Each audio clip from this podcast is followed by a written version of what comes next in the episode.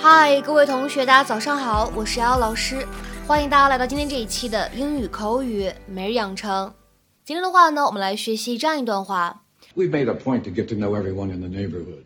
We've made a point to get to know everyone in the neighborhood. 我们一直以来尽力想认识各位邻居。We've made a point to get to know everyone in the neighborhood. We've made a point to get to know everyone In the neighborhood。整段话当中呢，有这样的几个发音技巧，一起来看一下。首先，made a 可以做连读，made a，made a。然后呢，point to 出现在一起呢，完全失去爆破，point to，point to。再接下来往后面看，get to 在这里呢有一个完全失去爆破的现象，get to，get to。We've made a point to get to know everyone in the neighborhood. Mr. Pritchett! Where are the Rutledges, the ones selling the spots? Hi, hi. Oh my gosh, look, honey, I hadn't heard. Martin is in. Well, look at that. I'm sorry, is that a friend of yours? We've made a point to get to know everyone in the neighborhood. We think it makes it less awkward, you know, later. Oh, I'm sorry. This is my wife, Gloria. Oh. I'm Ed, and this is my bunk.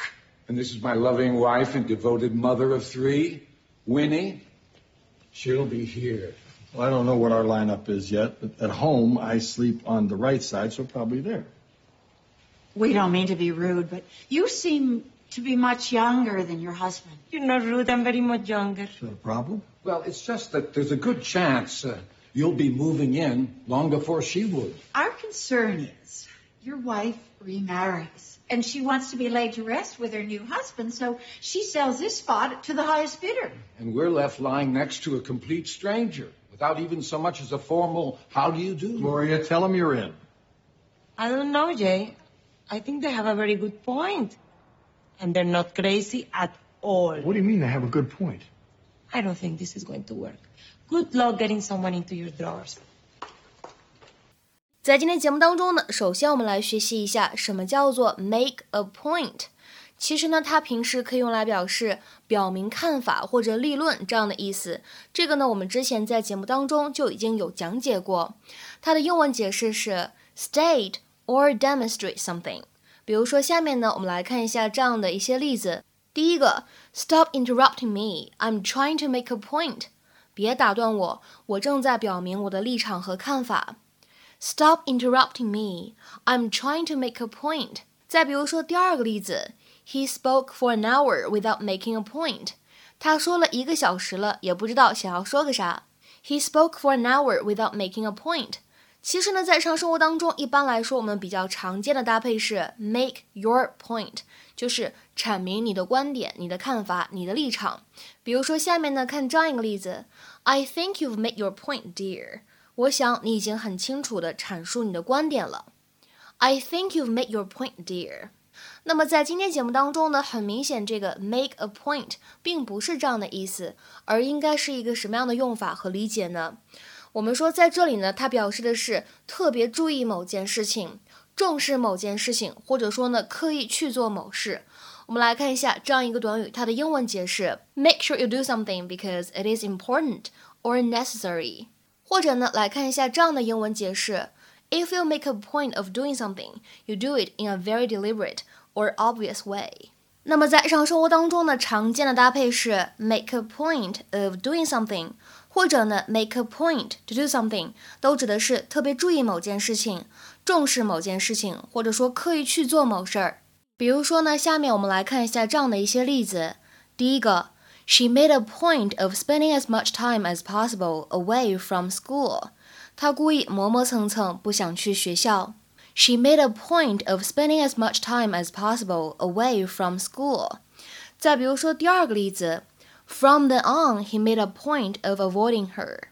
从那时候起，他有意躲着她。From then on, he made a point of avoiding her. 再比如说，看这样一个例子。I made a point of closing all the windows before leaving the house. 在离开这个房子之前，我特别注意把所有窗户都关上了。 I made a point of closing all the windows before leaving the house. 那么在今天节目的末尾呢，我们再来补充另外一个知识点。在视频当中呢，Gloria 她说，I don't know, Jay. I think they have a very good point. 我也不知道呢，Jay。我觉得他们说的有道理。I don't know, Jay. I think they have a very good point. 我也不知道呢，Jay。我觉得他们说的有道理。那么这里出现的这样一个短语呢，其实我们之前呢在节目当中就已经学习过。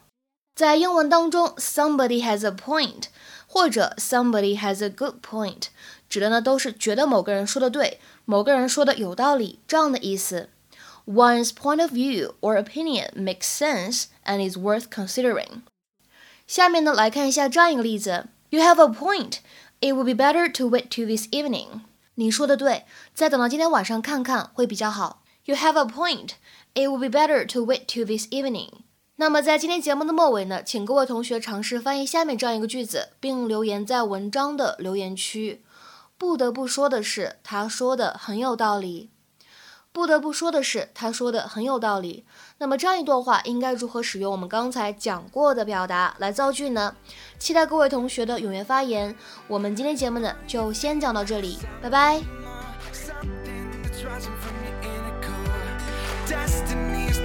at your heart's front door. A tidal wave crashing to the shore. So let it rise up and let the music take hold. Sing goodbye to the one that you think you know. You're gonna shine as the number one star of the show. I just wanna.